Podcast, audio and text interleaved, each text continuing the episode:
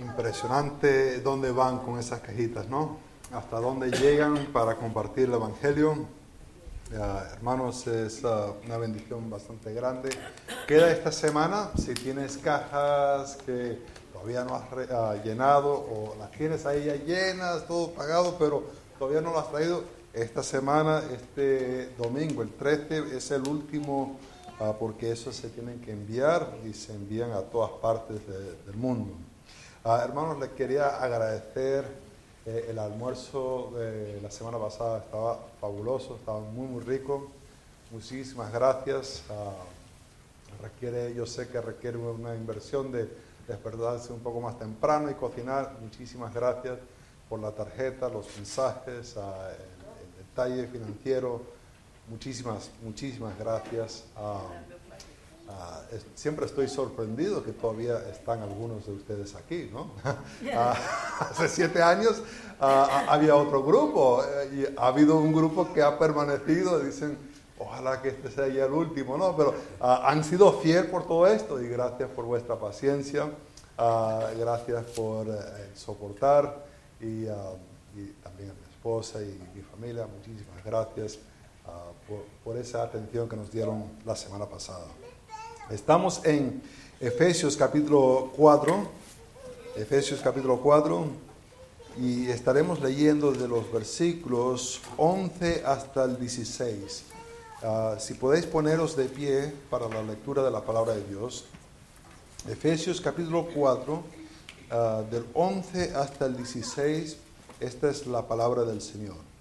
Y él mismo constituyó a unos apóstoles, a otros profetas, a otros evangelistas, a otros pastores y maestros, a fin de perfeccionar a los santos para la obra del ministerio, para la edificación del cuerpo de Cristo, hasta que todos lleguemos a la unidad de la fe y del conocimiento del Hijo de Dios, un varón perfecto, a la medida de la estatura de la plenitud de Cristo, para que ya no seamos niños uh, fluctuantes, llevados por donde quiera de todo viento de doctrina, por uh, estratagema de hombres que para engañar emplean con astucia las artimañas del error, sino que siguiendo la verdad en amor, crezcamos en todo en aquel aquel que es la cabeza, que es Cristo, eh, de quien todo el cuerpo, bien concentrado y unido entre sí por todas las coyunturas,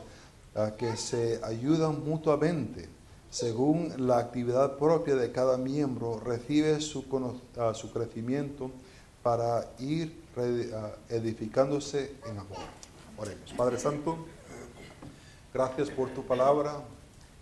Te pido, Padre Santo, que tu Espíritu haga una obra dentro de nosotros ahora mismo. Padre, para algunos ah, hemos llegado desanimados y necesitamos tu Espíritu que nos anime, fortalezca. Padre, algunos estamos aquí que hemos estado viviendo en error toda la semana y necesitamos arrepentirnos y cambiar. Padre, te pido, si hay alguien aquí que no tiene una relación contigo por medio de Jesucristo, que tu Espíritu pueda convencer, mostrar su necesidad de, no sé, de su propia justicia, pero la justicia de Cristo que viene por medio de la fe, de creer en lo que Él hizo en la cruz. Padre, te pido que podamos ser transformados a la imagen de Jesucristo. En nombre de Cristo lo pido. Amén. Podéis sentaros, hermanos. Ah, los especialistas dicen que es, es sumamente importante para una persona tener una auto, autoestima correcta. Y, una perspectiva de su autoestima correcta requiere que la persona vea sus habilidades más que sus, negativos. Entonces, todos tenemos negativos, pero eh, en sí lo que se está argumentando es que la persona tiene que mirar las potencias que tiene, las cosas que hace bien y meditar sobre esas cosas en vez de siempre estar pensando en lo negativo. Teniendo eso en mente, no estoy poniéndome de acuerdo ni nada, solamente teniendo eso en mente, me pregunto si podemos autoevaluarnos y, y hacer un examen brevemente de nosotros mismos y diríamos, ah, pensando en, uno mismo, ¿cómo nos vemos? Nos vemos ah, como un cristiano que, es fuerte, un cristiano que es fuerte. Ahora, ¿qué es un cristiano fuerte? Ah, a, lo mejor algunos estaban pensando en una persona ahí todo... Ah, no, no, no. un cristiano fuerte es aquella persona que, que, que es a la imagen de Jesucristo mismo es una persona que, piensa y que actúa según la voluntad del Padre. No es que entra en el sufrimiento gozoso, pero entra en el sufrimiento obediente y sigue obedeciendo aún en la dificultad. Vemos a la imagen de Jesucristo estando en el huerto. Ah, no es que dijo, ah, ¡yupi! Voy a la cruz, ¿no? Ah, estaba orando si pudiera pasar esta copa, pero iba a ser obediente. Entonces, ¿qué es un cristiano fuerte? Es una persona que parece, piensa y actúa como Cristo mismo. Y es más, esta persona invierte su vida en las vidas de otras personas. Es lo que vimos Jesús hacer. Ah, bien sea con los con Juan, el apóstol amado, con los tres apóstoles que estaban más cercanos, con los doce que eh, interactuó bastante, con el 120 que también eran que los seguían, o con las multitudes que les dio de comer y comer y comer. Ah, siempre estaba sirviendo a otras personas. Ese es un cristiano fuerte. O ah, tu autoevaluación, si se haría un examen ahora mismo, dirías, no, yo soy un cristiano débil. Ahora, ¿qué es un cristiano débil? Un cristiano débil es aquella persona que no tiene ningún discernimiento va para donde va el viento. El viento sopla para acá y para allá va. Y después escucha algo por allá y, se tira para acá. Y para cualquier lado se va tirando. Ah, viene a un predicador y le escucha y dice, ¡ay, qué bonito! Y después escucha otro más y dice, ¡ay, qué tierno! Y, lo que cualifica a esta persona como un cristiano débil, ah, no solamente que le falta discernimiento, pero también es sumamente egoísta. Si el ser un cristiano fuerte era el invertir su vida en la vida de otros, el cristiano débil siempre anda preocupado por sí mismo. Esta iglesia siempre es demasiado frío. Esta iglesia siempre es demasiado caloroso.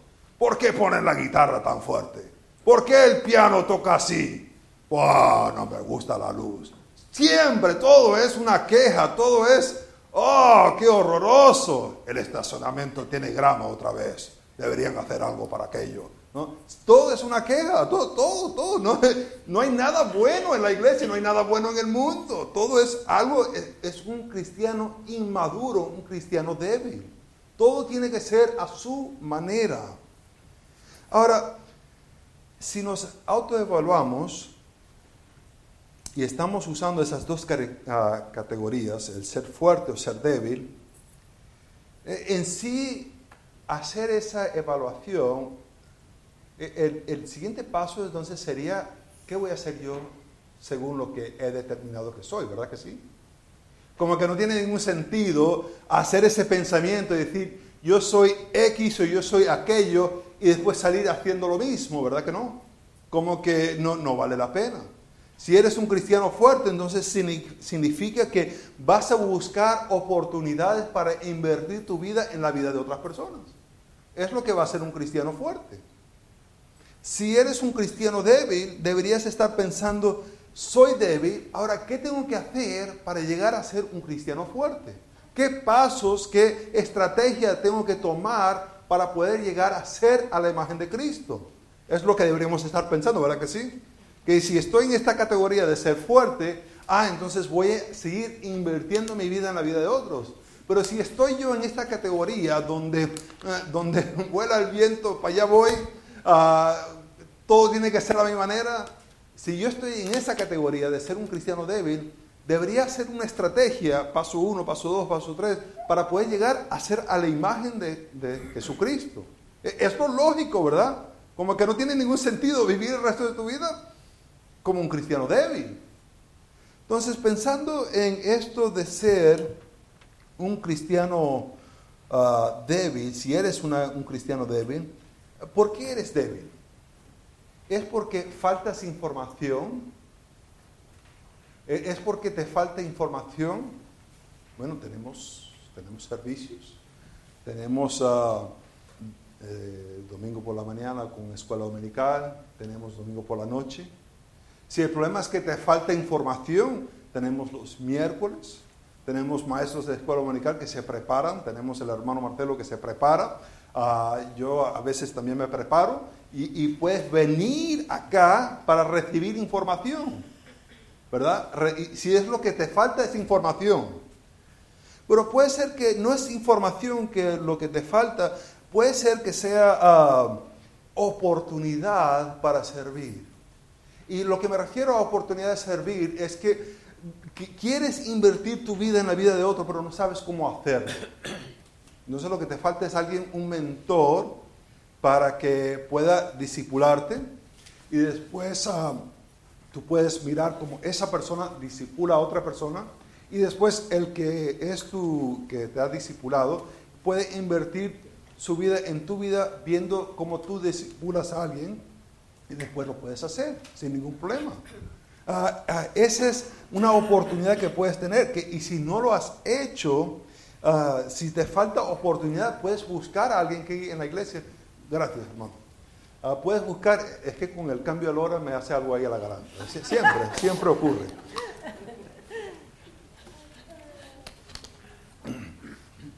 Ahora, a base de esta autoevaluación, ¿qué pasos va vas a tomar? Uh, porque ahora estamos hablando de acción. ¿Qué pasos vas a tomar a base de, de hacer esta autoevaluación? A lo mejor estás pensando, y esta es una tentación, de decir, ah, ah, ¿no habrá otra opción? En vez de solamente fuerte y débil, ¿no podrá haber otra, otra alternativa, como algo un poco más balanceado?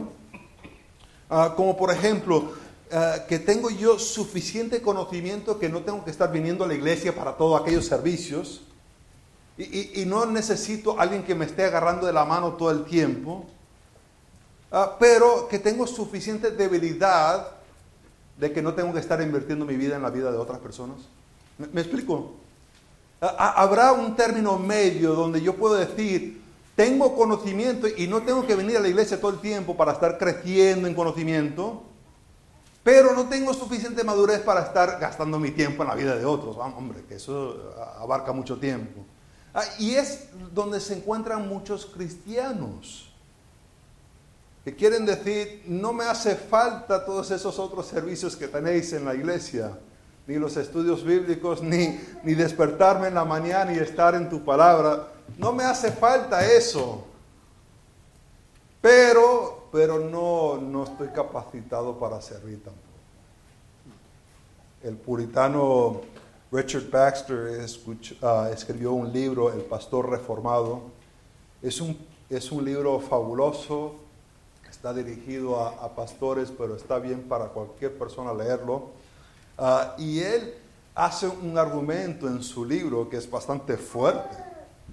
Vamos, que no soy yo que lo estoy haciendo, estoy solamente repitiendo lo que dice que una persona que se encuentra en esos términos de que quiere argumentar que es suficiente independiente, que no necesita venir a la iglesia, pero no tiene suficiente madurez para estar sirviendo, él duda de que sea salvo duda de que haya en verdad reconocido su pecado y en verdad ha puesto su fe en Jesucristo. Lo dice Richard Baxter, no lo digo yo, no se pongan bravo conmigo. Eh, es algo curioso que me ha ocurrido con los tres hijos. ¿Qué pasa con un niño cuando está aprendiendo a caminar? Medio está así aprendiendo y entonces tú lo quieres ayudar, ¿verdad? Tú lo vas a agarrar así de las manitos y lo vas a ayudar así. Pero ¿qué hace esa criatura? Ya con tomar dos pasos, ¿qué piensa? Ya soy grande, déjame. Y, quieren sacar la mano así, ¿no? Yo mismo voy a caminar. Ahora, yo, yo soy padre, no soy madre. Madres no hacen esto, pero padres sí lo hacen. Yo me aseguro que no hay nada así peligroso, ¿no? Y cuando no hay así nada peligroso, pues, ¿quieres soltar? Pues te suelto. A ver qué vas a hacer. ¿Y qué pasa? ¡Pum! ¿Y después qué pasa? ¡Ah! ¿No? ¿Por qué? Porque no está capacitado para caminar todavía. Necesita alguien que le agarra de las manos y los lleva. Y hasta que no están bien firmes, no pueden caminar. Ahora, hay personas creyentes que no quieren eso. No quieren alguien que le esté agarrando las manos. Dicen, yo soy grandote. No quiero que me estés vigilando cuánto tiempo yo paso en la palabra de Dios. No quiero que me estés vigilando lo que yo estoy viendo en el televisor. No quiero que me estés preguntando cuántas horas he servido al Señor esta semana. Yo soy grande, yo puedo caminar por mí solo. Ah, pues genial. Mira, hay esta oportunidad para servir en la iglesia. Ah, no, no, no, yo no puedo hacer eso. Pero bueno, ¿y entonces? Ahora, pensando en esto de la madurez, ¿qué piensan de mí? ¿Se han autoevaluado? ¿Se han puesto en una de esas categorías? ¿Qué piensan que es mi responsabilidad? E-, es decir, ¿qué función tengo yo en vuestra vida? ¿Estoy para cazaros y enterraros? E-, ¿Estoy aquí solamente para ah, darle algo así espiritual, pero no así muy, muy serio, algo así como mejor como Mary Poppins, ¿se acuerdan? Ah, que, ah, daba la medicina con la cuchara de azúcar, ¿verdad? Y, pues así se, se, pueden tomar los niños la medicina, con esa, esa taza de azúcar y la medicina. O, cuando van a limpiar la habitación, ¿qué hace ella? Con magia y música y ¡ay! el baile, y ¡ay! ¡ay! ¡qué divertido! ¿Es ese mi trabajo de hacer que esto sea divertido? Yo estoy aquí para ayudarlos a ser maduros en la fe, para que parezcan más como Cristo y menos como vosotros mismos. Ah, Pablo tenía este deseo y lo vemos en 2 Corintios capítulo 11. Vamos allá un momentico. 2 Corintios capítulo 11. Empezando en el versículo 2, vemos que eh, eh, hay esta, eh, esta expresión que él da. Porque os celo con celo de Dios, pues os he despojado con un solo esposo para presentaros como una virgen pura a Cristo. Es el deseo que tiene para con la iglesia, el deseo de presentar a la iglesia de tal forma delante de... Ah, pero temo que como la serpiente con su astucia engañó a Eva, vuestros sentidos sean de alguna manera extraviados de la sincera fidelidad a Cristo. Porque si viendo viene alguno predicando a otro Jesús que Él os ha, ah, el que os hemos predicado, o si recibís otro espíritu que el que habéis recibido, otro evangelio que el que habéis aceptado, bien lo toleráis. ¡Uy, qué fuerte! El deseo de Él es presentar a la iglesia a Cristo. Pero ¿qué teme? temen que se pueden desviar. Vienen otras personas. E, el deseo de Pablo cuando escribe a Tito y deja a Tito ya ah, capítulo 1, 5 al 14, les animo a leerlo, pero el, el, deseo de él es que hayan el anciano que pueda estar ahí, ayudar a la, iglesia, a la iglesia a crecer, porque viene gente de afuera para llevarlos en otras direcciones. Es mi deseo de presentaros delante de Cristo maduros. Ahora puedes decir, hombre, pero ya yo soy maduro. E, el pastor anterior o el pastor que yo tuve en este otro país o el pastor que yo tuve acá o mi padre o yo no sé quién ya me ha hecho maduro. Yo no necesito eso de ti. Eso es lo curioso de la madurez espiritual. Que no es algo que se llega, sino es algo que se practica a diario. No, es uno que uno llega y dice, ya estoy aquí, no hace falta hacer más nada. Sino es algo que a diario uno va entregándose en humildad al Señor, en obediencia para ser llenos del Espíritu, para ese día dedicárselo a Él. Y requiere a diario estar haciendo esto. Es entonces, al mirar este texto, vemos que eh, estamos hablando de perfeccionar a los santos. Ahora, es el de ir de ser un cristiano débil a un cristiano fuerte. Y, como yo veo mi responsabilidad, es de ayudar a todos nosotros, incluyéndome, a llegar hasta acá, a ser firmes en el Señor. Y, Dios ha dado dones para hacer eso, eso es lo que vamos a ver. Al mirar esto, hemos visto que ya ha dado dones. Lo vimos en el versículo 7 en adelante.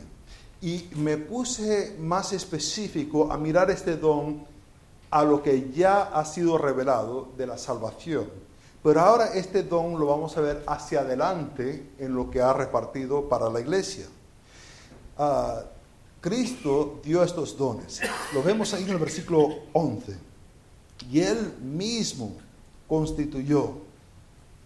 Es una palabra que significa que Él dio, una expresión de generosidad. No es que Él tenía que dar, pero que Él dio con un propósito. Vimos anteriormente que eh, nos fue dada gracia conforme a la medida del don de Cristo. Este, regalo que se dio fue según la medida. ¿Qué es lo que faltaba? Es decir, que vio toda tu vida, eh, todos los pecados y todo lo que ibas a sufrir en este mundo y dio suficiente para tu vida, lo que te faltaba. Pero ahora es un poco diferente porque este dar, este constituir, tiene la idea de un plan que, que tiene para construir y está dando para un propósito que es su fin. Ya no es individual lo que necesitaba la persona, ahora es, está dando para su propósito. Y ese propósito lo vemos en el versículo 12, que es para perfeccionar los santos, para la obra del ministerio, la edificación del cuerpo. Pero, ¿qué dones se dieron? Pues ah, vemos acá que menciona varios, ¿no? Dice, uh, el mismo constituyó unos apóstoles. Esta palabra apóstol tiene la idea de alguien ser enviado. alguien enviado. Una persona enviada de un sitio a otro con un mensaje o con un trabajo es, es un apóstol. En su sentido más, más, más general. También puede ser aquellos doce que ah, estaban en el ministerio de Jesús y vieron la resurrección de Jesús. En Hechos capítulo 1, del 21 y 22, ¿se acuerdan que estaban tratando de elegir otro, otro discípulo, otro apóstol? Judas ya no estaba, querían poner a otro ahí. Y la cualificación para este, ese trabajo era alguien que estaba presente durante el ministerio de Jesús y, y visto la resurrección. Y después tenemos otra categoría de apóstol. En 1 Corintios capítulo 15, 8 al 9, Pablo se refiere a su ministerio como un ministerio único. Vamos allá un momentico. 1 Corintios capítulo 15, el, el 8 y 9, y dice, al último de todos, como un abortivo me apareció a mí, porque yo soy el más pequeño de los apóstoles, que no soy digno de ser llamado apóstol, porque perseguí a la iglesia de, ah, Dios. Tenemos entonces tres definiciones de apóstol.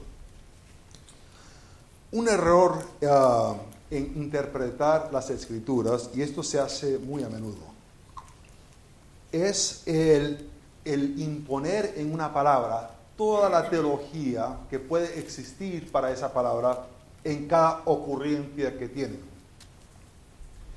Es decir, le tiran todo, todo, toda teología a la palabra apóstol.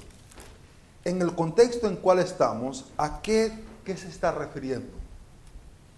Está refiriéndose a apóstoles como los doce, está refiriéndose a apóstoles como Pablo o se está refiriendo como apóstoles como una persona enviada en general. Mantengámoslo en la mente, no vamos a responder todavía. Ponlo ahí, ya vamos a regresar. ¿Qué más dio? Ah, dio profetas también. el profeta es aquella persona que tiene un mensaje de parte de Dios y él da ese mensaje. Ah, sabemos de los profetas como por ejemplo de Daniel, Isaías, Ezequiel, Jeremías, Jesús, que hablaron de cosas futuras. Y usualmente cuando pensamos en profetas pensamos en personas que están declarando eventos futuros, como a Juan, que está en la isla y, y recibe esta revelación de parte de Cristo de cosas futuras. Pero en su forma más general, un profeta es solamente una persona que tiene la palabra de Dios y expresa esa, esa palabra para llamar a las personas a arrepentirse. Y usar, usualmente que está involucrado en este mensaje es el mensaje de arrepentirse porque va a venir un castigo. Ah, ahora, ¿a qué se está refiriendo aquí? Se está refiriendo en términos más ah, específicos de que dio el don de decir cosas futuras o está hablando solamente en términos de alguien que expresa la palabra de Dios y llama a la gente a arrepentirse. Pues pongamos eso de momento ahí en la mente, pensemos y avancemos, ¿no? ¿Qué más dio? dio también evangelistas. Ahora, ¿qué es esto? Un evangelista. Un evangelista es alguien que proclama buenas noticias. La persona que sale, sale y dice, terminó la guerra. Ah, son buenas noticias, ¿verdad que? ¿Te imaginas la persona que, llega a decir eso cuando termine ya la guerra de Rusia y Ucrania? Se terminó. Ah, ese va a ser famoso. Ah, pero en más específico, es una persona que proclama el Evangelio. Ah, ahora, ¿en, qué sentido estamos hablando acá? ¿Existe todavía este don? ¿Todavía se está dando, todavía se está entregando este don? ¿O eh, se ha acabado, ya no se está haciendo? ¿Qué más dio? Dio también pastores. Ah, pastores, ¿qué, ¿qué es eso un pastor? Pues en su forma más, más, más, más general, es alguien que cuida de ovejas pero también es alguien que es un líder.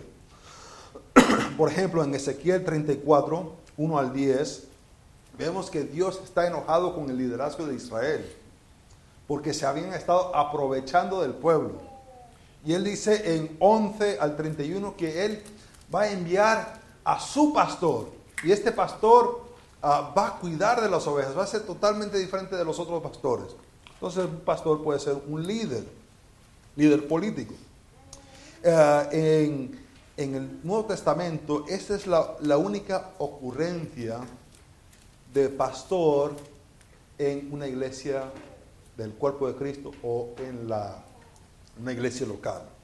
Se usa en otros términos, ah, por ejemplo, Jesús, que dice que Él es el buen pastor, que no tiene nada que ver con este don que está dando acá. Ah, en Hebreos 13:20 habla de Cristo, en 1 Pedro 2:25 también habla de Cristo. Pero la idea de un pastor ah, tiene que ver con un poquito de, de, estar cuidando, pero también es un poco diferente. En Hechos capítulo 20, del 27 al 32, ¿se acuerdan que Pablo está viajando y llama a los ancianos de Éfeso a venir? Y usa la forma verbal de pastorear y le dice que tienen que cuidar del rebaño, porque va a entrar personas de afuera y personas de adentro van a levantarse que van a tratar de destruir ah, eh, la red de Dios, ¿verdad? Lo van a, tener que lo van a tratar de destruir. y ellos tienen la responsabilidad de cuidar con doctrina. Entonces, el ser pastor no es la idea de algunos lo confunden que el pastor va a ser casi como una madre, ¿no? ¿Qué hace, la, qué hace una madre? Se cae el niño, ¡ay! ¿Qué pasó, corazón? ¡Ay, me da Y lo miman, ¿no? Es lo que hace la, madre. El pastor no, no hace eso. El pastor es diferente porque el pastor está buscando cómo asegurarse que no hay gente entrando o gente levantándose con doctrina que va a llevar las personas hacia otro lado. E, es diferente, porque requiere a veces decir, ah, no, estás equivocado. E, e, es diferente que la, la, hora de la madre, ¿no? La hora de la madre, ah, el pastor no. El pastor mm, tiene que salir, ¿no? Ah, es un poco diferente. Ahora, ¿qué más ha dado? Pues maestros. Esto de ser maestro, algunas, algunos grupos han puesto esto juntos, como el pastor maestro. Ah, como es un solo don el, ser pastor enseñador, por decir. Y es verdad que el pastor tiene que enseñar en sana doctrina, pero no todos que tienen el don de enseñar son pastores. Ah, no, no, requiere el uno ser el otro. Ahora, ¿a quién se ha dado estos dones? ¿A quién se ha dado? Pues Jesús ha dado a quien a él piensa mejor dárselo. E, es la decisión de, de Cristo de dar. Él es el que lo está dando.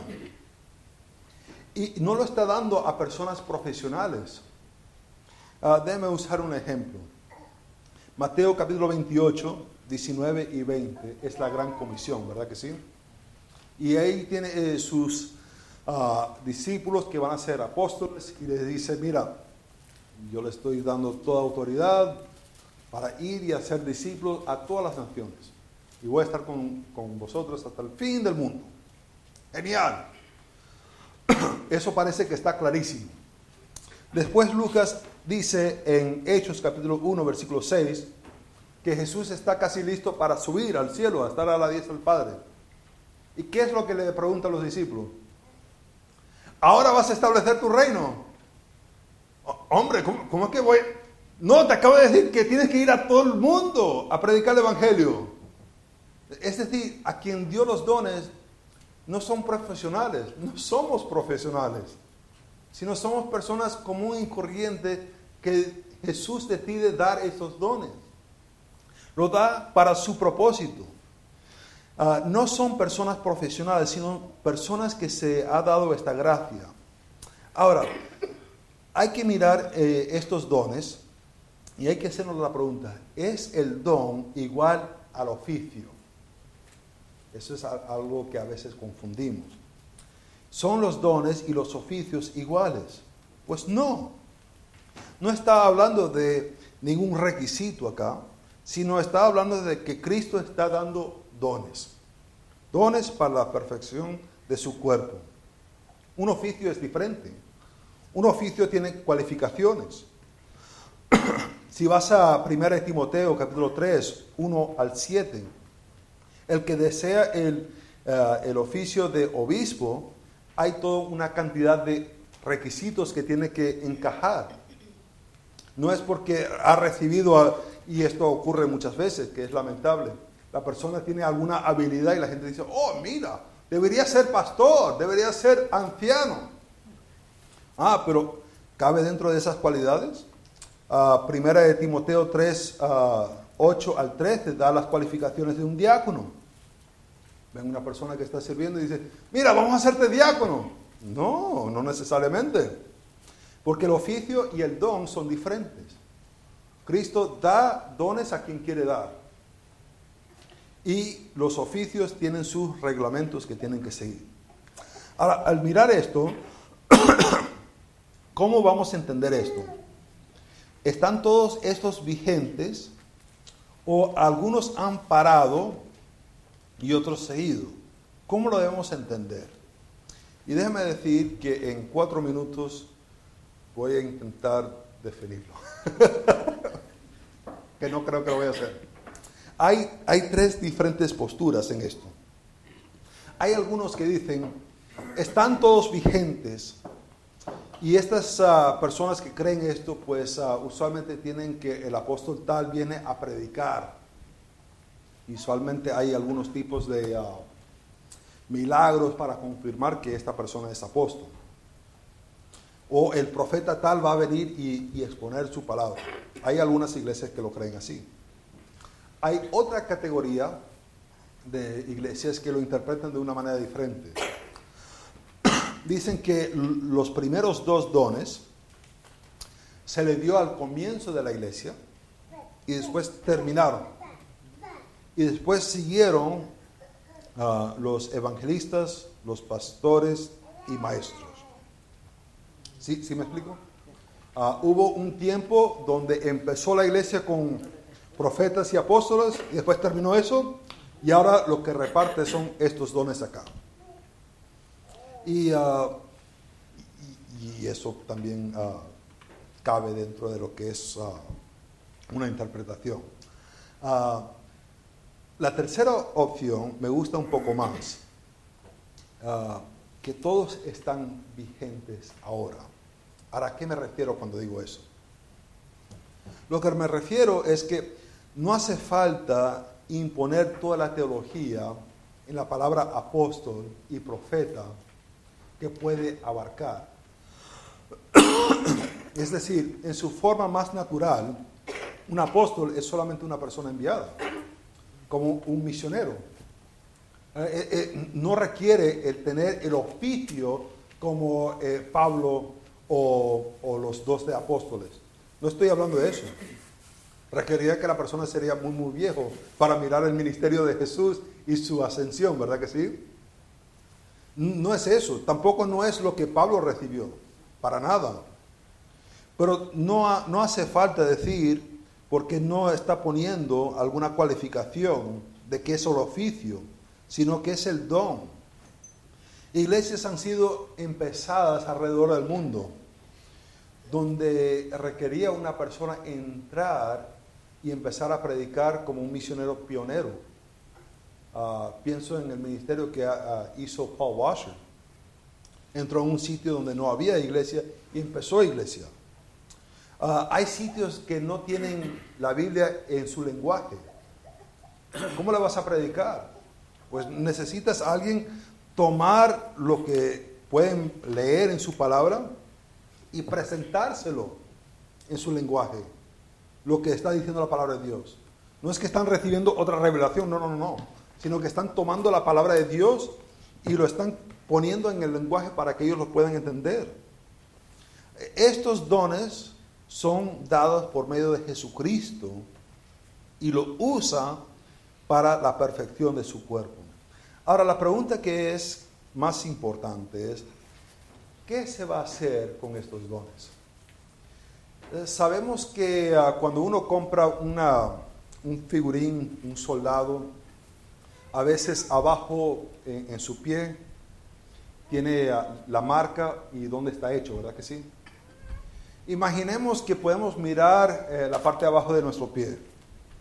Ah, tengo pastor y ustedes ahora pueden mirar bajo de su pie y ahí está el don que ustedes tienen. ¿Se puede imaginar eso? Sería fabuloso, ¿verdad que sí?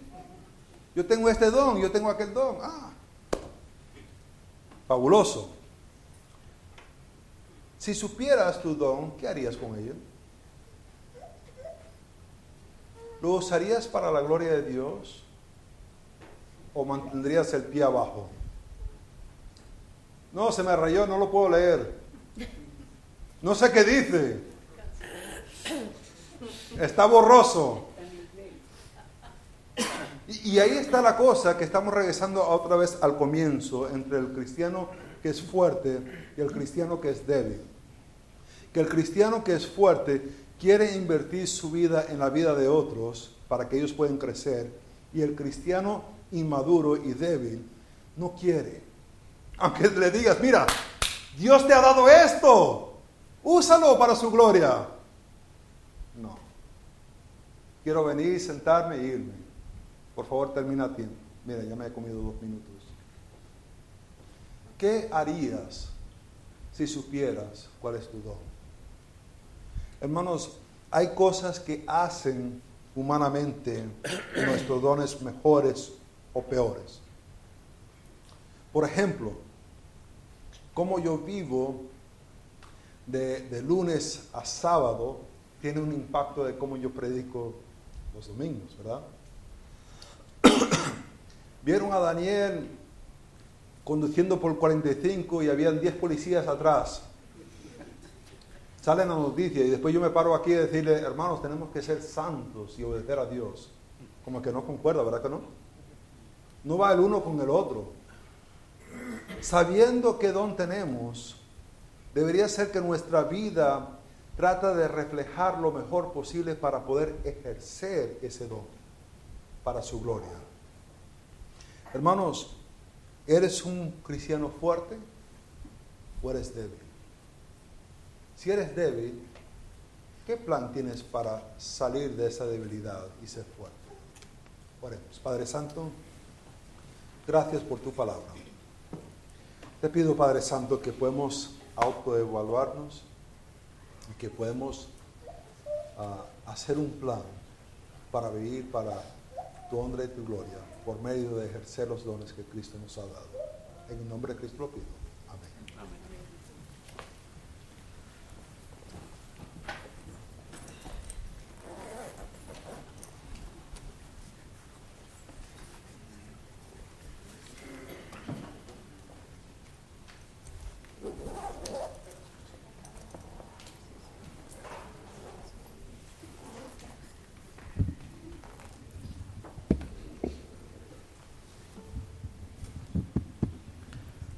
¿Equipados para qué?